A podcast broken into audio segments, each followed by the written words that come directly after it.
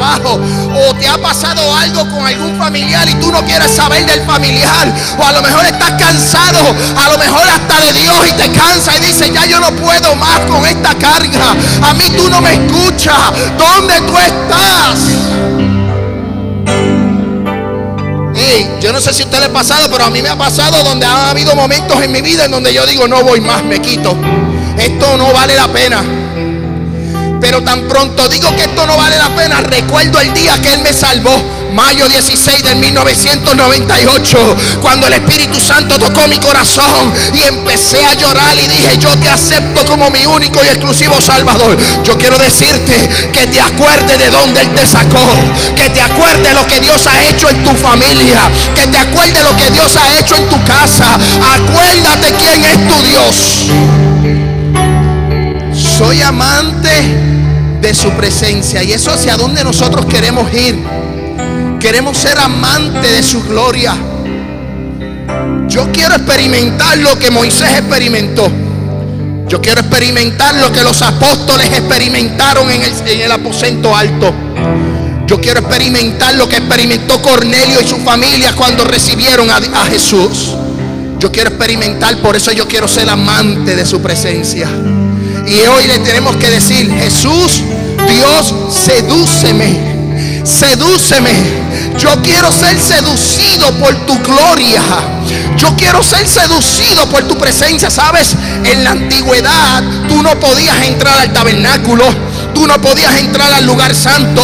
Tú no podías entrar al lugar donde Dios estaba. Cristo muere, Cristo resucita, el velo del templo se rasca. Ahora tú tienes entrada a este lugar. Ahora tú tienes entrada a este lugar. Ahora tú tienes entrada al lugar santo. Ahora tú tienes entrada para estar cara a cara. Gloria a gloria. Oh, yo no sé si tú puedes sentirlo. Pero ese es ser amante de su presencia. Así mismo puestos en pie, vamos al libro de Salmos 139, más adelante damos los anuncios. Vamos a la palabra. Libro de Salmos 139, versículo 1 en adelante. Versículo 16, perdonen. Esa es una canción, es una alabanza que me toca. Y cuando yo entro en intimidad con Dios, cuando yo cierro la puerta de mi closet, mientras usted lo busca, les digo que mientras yo cierro la puerta de mi closet y oro, eh, y pido por ustedes y oro por las peticiones, o el sábado cuando estamos aquí orando, yo pongo esa alabanza y me remonta a una altura y yo digo, yo quiero ser amante de tu presencia. Libro de Salmos capítulo 139, versículo 16. Libro de Salmos capítulo 139, versículo 16 y dice la hermosa palabra en el trino Dios, Padre, Hijo y Espíritu Santo y la iglesia dice, mi embrión vieron tus ojos y, tú es, y, y en tu libro estaban escritas todas aquellas cosas que fueron luego formadas sin faltar una de ellas. Repito, mi embrión vieron tus ojos y en tu libro estaban escritas todas aquellas cosas que fueron luego formadas, sin faltar una de ellas. Puede tomar asiento, el tema es 360. El tema del mensaje es 360. ¿Por qué 360? Bueno, cuando hablamos de 360 es un círculo, empieza en una parte y termina en el mismo lugar donde comenzó. Si hablamos de 180 grados, estamos hablando que de donde comienza hasta la mitad son 180. No termina la circunferencia, o sea que cuando hablamos de 360 es cuando empieza hasta que termina.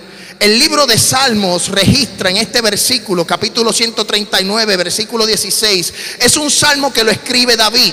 Y en este versículo particular, David establece y dice, mi embrión vieron tus ojos y en tus libros, en tu libro estaban escritas todas aquellas cosas que fueron luego formadas y no faltaba nada en aquel libro.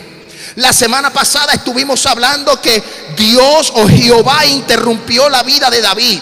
David estaba en el campo trabajando, pastoreando las ovejas.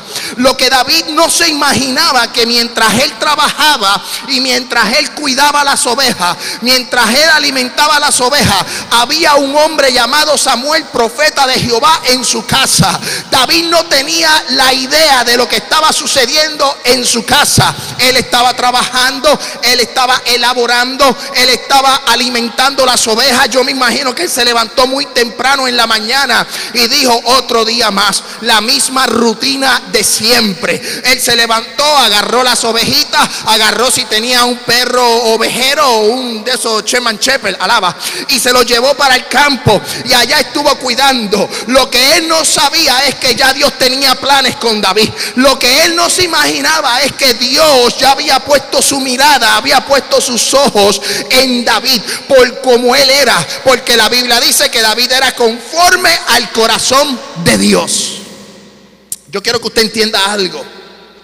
David no sabía lo que estaba aconteciendo en su casa con su padre Isaí y sus demás hermanos. Samuel llegó a la casa para buscar rey. Porque Jehová le dijo, ve, levántate y ve a casa de Isaí, porque allí yo pondré un rey, porque Saúl había sido desechado. Saúl no podía continuar siendo el rey de Israel. Dios dijo, yo quiero un rey conforme a mi corazón. Yo quiero un rey que guarde mis estatutos. Un rey que guarde mi palabra. Un rey, amén, que aún en su naturaleza humana, él sepa lo que es pedir perdón. Reconciliarse con Dios. Que a pesar de su momento más difícil de su vida en su, en su reinado, David pudo reconocer que Jehová es Jehová de los ejércitos. En un momento dado él dijo, Jehová es mi pastor y nada me faltará. Ese es el reconocimiento que David reconocía a Dios, que él era su pastor, como él era pastor de ovejas. Él no sabía que Samuel estaba buscando rey. Yo quiero decirte que tú te levantas por la mañana y tú sales a trabajar la misma rutina de siempre te levantas a las 5 de la mañana, otros a las 6, otros a las 7, otros a las 8 como yo. Amén, a trabajar. Gózate. Se levantó, agarras tu café, te vas para el trabajo, haces el commute, te vas en tu carro, sales a trabajar, trabajas todo el día, tomas tu break, tu lunch break, llegas por la tarde, llegas a tu casa, tu esposa te tiene la cena preparada, alaba la gloria de Jehová ese pollito, ese arroz con frijoles, con una tortillita bien caliente. ¿Ah? Y ahí tú vienes y te comes la cena, ves un rato televisión, comparte con tu familia, te acuestas y al otro día ¿qué haces? Te levantas por la mañana, sales a trabajar, tomas tu hora de break. Ah, cuando sales del trabajo, llegas a tu casa después del tráfico y tu esposa te tiene que la comida caliente. Si es una esposa que trabaja, pues a lo mejor pues llega más tarde y tú eres el que se supone que cocine. Gózate. Yo como no cocino, yo llamo, eh, dame Olive Garden. Alaba. Pero escuche bien, esa es la rutina y David estaba acostumbrado a una rutina. La rutina la cual no dejaba ver lo que iba a acontecer. El profeta estaba en la casa buscando rey, pero él no sabía porque la rutina del día a día estaba poniendo a David a trabajar día a día. Lo que él no sabe es que el profeta dijo, ninguno de tus hermanos es búscame, aquí falta alguien. Y ahí fue donde mandaron a buscar a David. Y David no sabía los planes que Dios tenía para con él. David no entendía los planes, David no visualizaba los planes porque él estaba sumergido en la rutina. Él no sabía a lo que se iba a enfrentar cuando lo llamaron a buscar porque David estaba en una rutina del día a día, la cual provocaba que él saliera a trabajar y llegara, saliera a trabajar y llegara. Lo que, lo que él no sabía es que Dios iba a sacar a David de esa rutina. Lo que él no entendía es que Dios iba a tomar a David y lo iba a sacar de esa rutina y lo iba a poner en un lugar diferente. Yo no sé si tú te estás levantando todos los días y estás en una rutina, pero yo te quiero decir que mientras tú estás en esa rutina, Dios está planificando algo para tu vida. Yo te quiero decir en esta tarde que en tu rutina de trabajo, de tu día a día, de tu semana, con tus hijos, con tu esposa, Dios tiene planes para contigo, Dios tiene propósitos para contigo. A lo mejor tú no lo visualizas, a lo mejor tú no lo proyectas, pero yo te quiero decir que Dios está trabajando a tu favor. Dios está trabajando a tu favor. Lo que sucede es que la rutina evita que nosotros vemos lo que Dios está haciendo para con vosotros.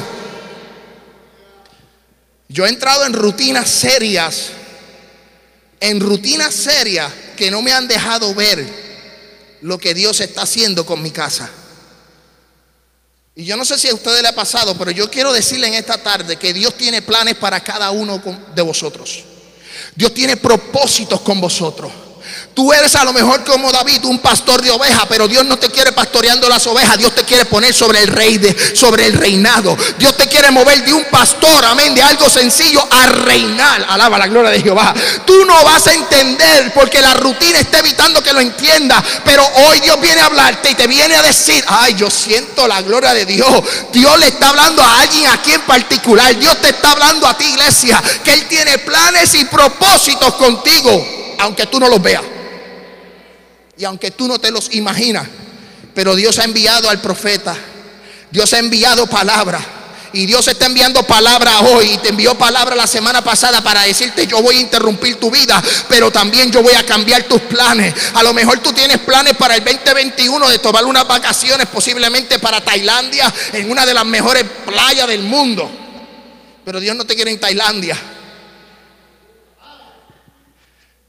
Sí, a lo mejor Dios no te quiere en Tailandia. Podemos planificar todo lo que nosotros queramos, pero Dios va a cambiar esa planificación porque Él entiende, porque Él es omnipotente, omnisciente y omnipresente. Él todo lo sabe. Y David estaba en el campo trabajando. Lo que él no sabía era que Dios iba a cambiar su profesión de pastor a una profesión de rey. Porque los planes de Dios son perfectos. Escuche bien. Mira si los planes de Dios son perfectos. Que le dice al pueblo de Israel y nos dice a nosotros también. Vamos al libro de Jeremías capítulo 29 versículo 11. Mira lo que dice. Para que usted entienda los planes que Dios tiene para cada uno de ustedes. Yo quiero decirle que antes que usted se vaya de esta iglesia, que salga por esa puerta, yo quiero que usted entienda que Dios tiene planes y propósitos para contigo. Hombre, sacerdote del hogar, Dios tiene planes contigo. Mujer, ayuda idónea, Dios tiene planes contigo. Joven, Dios tiene planes contigo. Niño, Dios tiene planes contigo. Tu familia está siendo planificada en los planes de Dios. Y eso no podemos huir, no le puedes huir. Te podrás esconder donde quiera que te esconda, pero no vas a poder huir de la presencia de Dios. Te podrás esconder, amén, Santo Dios, de los planes que Dios tiene para contigo, pero esos planes se van a cumplir, te gusten o no te gusten. Le gusten o no le gusten, esos planes se están cumpliendo. Te gusten o no te gusten, esos planes se están cumpliendo en ustedes. Escuche bien lo que dice Jeremías capítulo 29, versículo 11. Porque yo sé los pensamientos que tengo acerca de vosotros, dice Jehová. Pensamientos de paz y no de mal, para daros al fin que esperáis. Entonces me invocaréis y vendréis y oraréis a mí y yo os oiré. Y me buscaréis y me hallaréis porque me buscaréis de todo vuestro corazón. Le dice el profeta Jeremías al pueblo de Israel. Y hoy Dios te lo dice a ti. Yo sé los pensamientos que tengo acerca de vosotros. Dios tiene unos pensamientos contigo que a lo mejor tú dices, yo quiero ir a la iglesia. Amén. Yo voy los domingos, me gozo los domingos, la adoración, me gusta el mensaje, pero hasta ahí yo lo quiero dejar ahí. Y Dios en una esquina diciéndote, vas a venir este domingo, el próximo domingo vas a llegar también, porque como Él es Dios y sabe dónde tú, de dónde sale y dónde, de dónde viene. Porque Dios lo sabe todo. Y Dios está en una esquina diciendo, ok, eh, el hermano llegó, esa familia llegó el domingo. Y a lo mejor esa familia no quiere comprometerse. O a lo mejor tú no quieres tener comprometido, ¿verdad? Hacer compromiso. Y Dios en una esquina diciendo, di lo que tú quieras, haz lo que te dé la gana. Al final yo voy a hacer contigo, yo te voy a sacudir, yo voy a interrumpir tu casa, yo voy a ver, ay, yo, yo tengo planes contigo. Aunque no te gusten, yo voy a hacer que florezca, yo voy a hacer que dé fruto, yo voy a hacer que tu compromiso no es sea con el hombre, sino conmigo. Yo quiero decirte a cada uno de ustedes que hay pensamientos de Dios para con ustedes. Si usted no lo ha podido visualizar, no se preocupe que en su momento Dios te lo va a mostrar. En tu momento Dios te lo va a mostrar. Mira si Dios tiene planes perfectos. Mira si Dios tiene planes perfectos para contigo, para cada uno de ustedes. Escuche bien lo que dice Job capítulo 42, versículo 2. Yo conozco que todo lo puedes. Eso es Job. Yo conozco que todo lo puedes y que no hay pensamiento que se esconda de ti. No nos podemos esconder. No hay pensamiento que venga a tu mente que lo puedas esconder porque ya antes, dice la Biblia, antes que mis palabras sean pronunciadas, ya Dios las conocía. Antes que yo predicara aquí, ya Dios sabe mi palabra, lo que yo voy a soltar. Antes que yo hable con mi esposa, ya Dios sabe lo que yo le iba a decir a mi esposa. Antes que tú le hables a tus hijos, ya Dios sabía lo que tú le ibas a decir a tus hijos. No hay nada que se esconda delante de la presencia de Dios. Y Él tiene planes contigo, con cada uno de nosotros. Escuche bien. Dice Job, yo conozco que todo lo puedes y que no hay pensamiento que se esconda de ti. No nos podemos esconder. Por más que corramos, hey, vamos a la historia bíblica. Jehová le dice a Jonás, sal para Nínive. Jonás dice, no, no quiero ir. Tú eres un Dios muy misericordioso. Si voy para allá, tú los perdonas. Oye, hay gente así que le da instrucciones a Dios. Y Dios tranquilo. Hay gente que le dice, Dios tú me tienes que responder ahora. Yo soy tu siervo, respóndeme ahora. Y Dios está callado, Dios no responde. Porque como Él sabe, Él conoció el pasado, Él conoce tu presente y Él conoce el futuro, pues Él sabe lo que te conviene y lo que no te conviene. Él sabe si el trabajo que tú le estás pidiendo a Dios es de bendición o no es de bendición. Dios sabe si lo que estás orando, tu petición, amén, glorifica al Padre o no lo glorifica. Por eso muchas veces nuestras peticiones no son contestadas. La Biblia dice en, los evangelios, y esto lo hemos discutido en diferentes estudios bíblicos, donde dice que todo lo que pidieres en mi nombre, Jesús, en mi nombre será hecho, pero que sea para glorificar al Hijo, para que sea glorificar al Padre. Hay peticiones dentro de nosotros que no se cumplen porque de nada glorifican a Dios. Examina tu petición, examina tu oración. Si tu oración no glorifica al Padre, posiblemente esa oración no va a ser contestada. Porque Dios conoce el futuro, Dios conoce lo que es, es provechoso para ti. Entonces, Job le dice, yo conozco que todo lo puedes y que no hay pensamiento que se esconda de ti. Pero mira lo que dice el apóstol Pablo a los Romanos capítulo 8 versículo 28. Y sabemos que los que aman a Dios todas las cosas les ayudan a bien. Esto es conforme a sus propósitos son llamados. Vamos allá, vamos al libro de Romanos.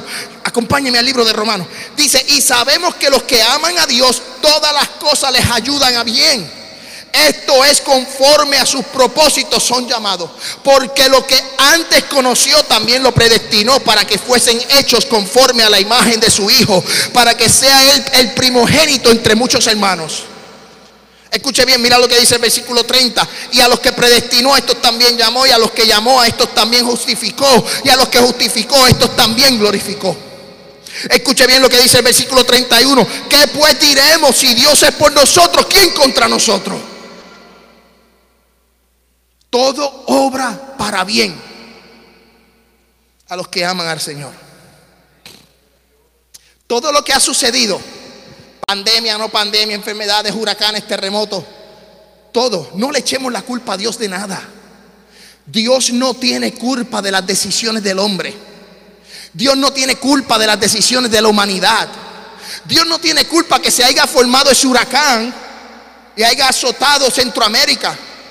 ¿Por qué? Porque es culpa del hombre. ¿Cómo es culpa del hombre? Seguro, si nos vamos a la ciencia, no nos vayamos a la Biblia, vayamos a la ciencia, hay un calentamiento global. ¿Dónde se formó el huracán? En la parte del mar Caribe, del Atlántico. Esas aguas no están calientes todavía, están frías. O sea, están, están, están calientes, perdonen. Esas aguas están calientes. Mayormente los huracanes salen del sur de África. Pero lamentablemente el, calentamiento global, la humanidad, no respetan la, la, selva, no respetan los árboles, no respetan La, la ecología. Y entonces nos estamos sumergiendo en donde hay más cáncer, donde hay más enfermedades, donde hay más terremotos. Todo esto está aconteciendo. Una, son señales de que Cristo viene. Y dos, es culpa del hombre, porque el hombre está dañando nuestro planeta Tierra. La pandemia llegó. Escuche bien, la pandemia llegó. Y, y antes tú no veías mascarilla, ahora vemos mascarilla hasta en el piso, en todos lados. ¿De quién es la culpa? Del hombre. ¿Quién la tiró al piso? No fue Dios. La tiró el hombre. No podemos echarle a Dios la culpa. Dios no tiene culpa de nada. Si Dios lo que quiere es bendecirte. Si Dios lo que quiere es, protegerte. Si Dios quiere sustentarte. Nosotros tenemos que empezar a cambiar nuestra mirada y decir, no es la culpa de Dios, sino, amén, que Él quiere lo mejor para vosotros. Por eso dice en uno de los evangelios que cuando tú le pides al Padre, el Padre le va a dar todo lo que quiera ese hijo. Si, si tu hijo te pide un dulce, ¿le vas a dar una serpiente? No. ¿Le vas a dar algo salado? No, tú le das el dulce porque tú amas a tu hijo. Y así mismo nuestro Dios.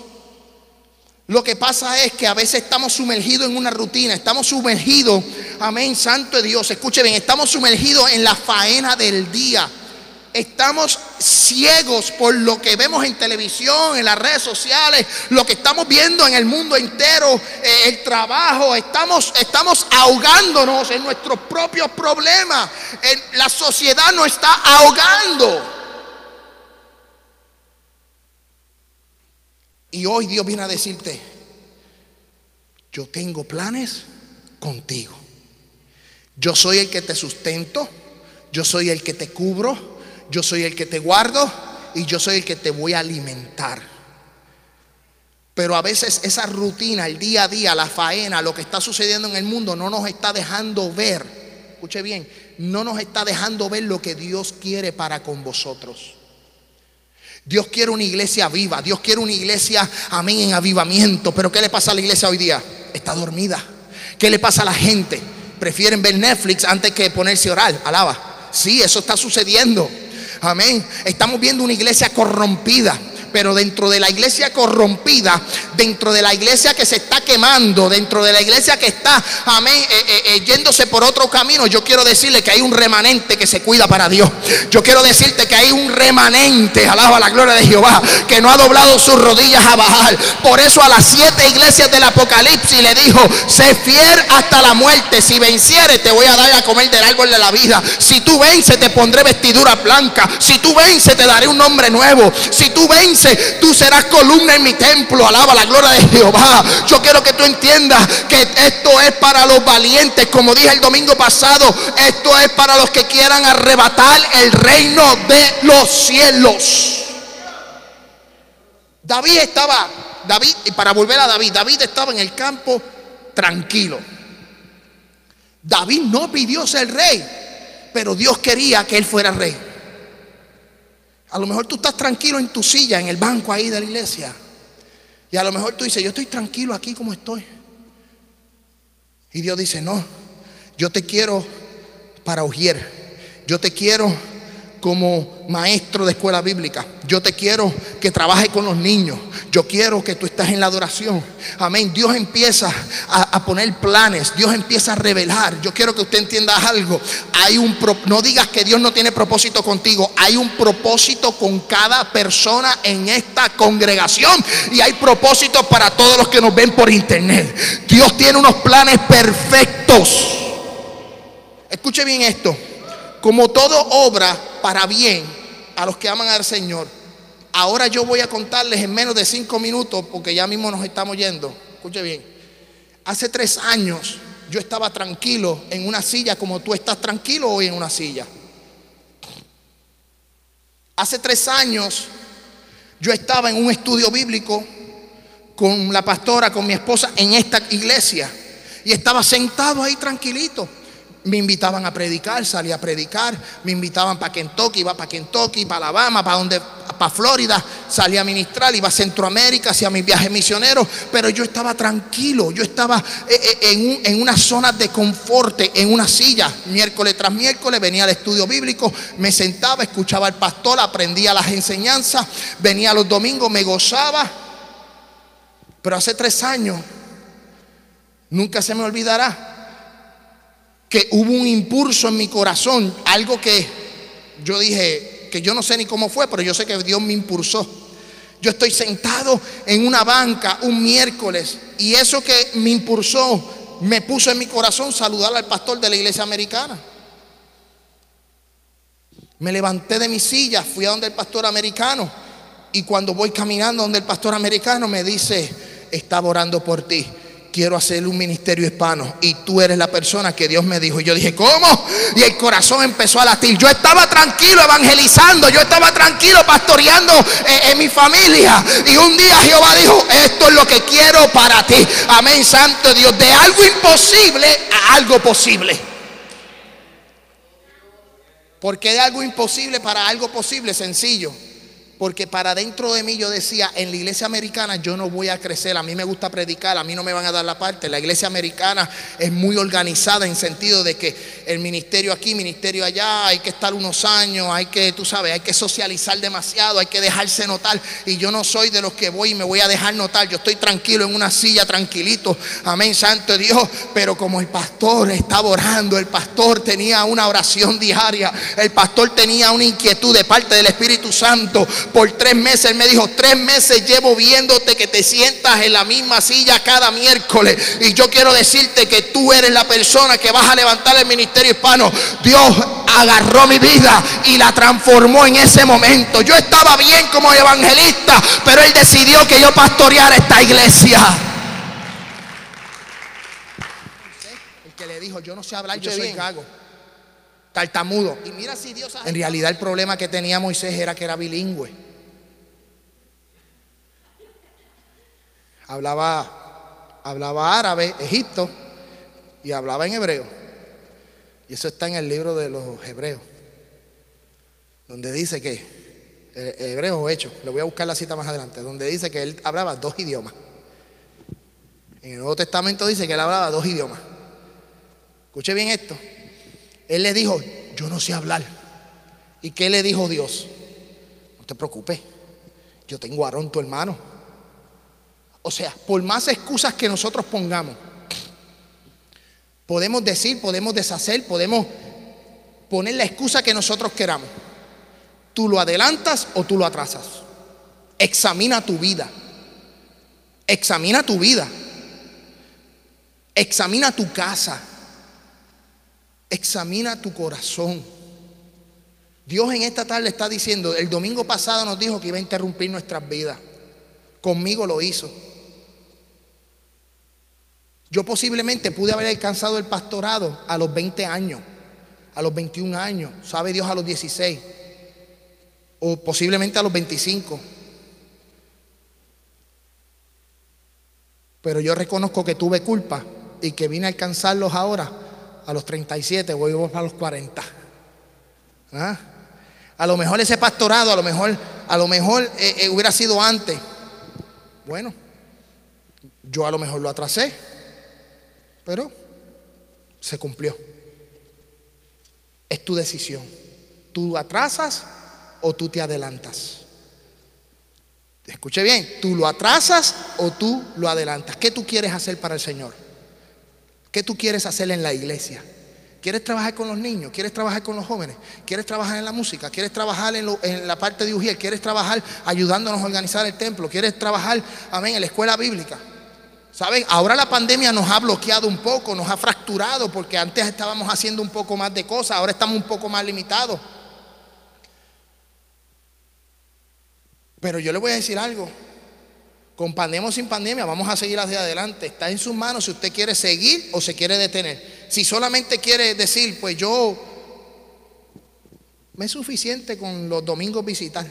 Fantástico, visita, la palabra va a hacer efecto. Pero Dios está buscando trabajadores. Dios está buscando gente que esté dispuesta. Gente que con, con cumplimiento, puestos en pie que ya terminé. 3 y 13, alaba. Esto es récord. Hoy sí que rompí récord. Alaba. Escuchamos a la pastora. La pastora está en casa con la familia. Mi cuñada llegó la familia, mi sobrina están, llegaron de Puerto Rico y están, ya usted sabe, se van esta semana y están disfrutándose unas a otras.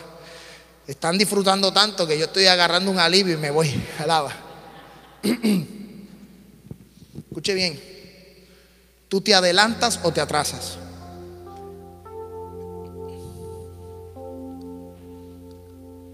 Voy a terminar con ese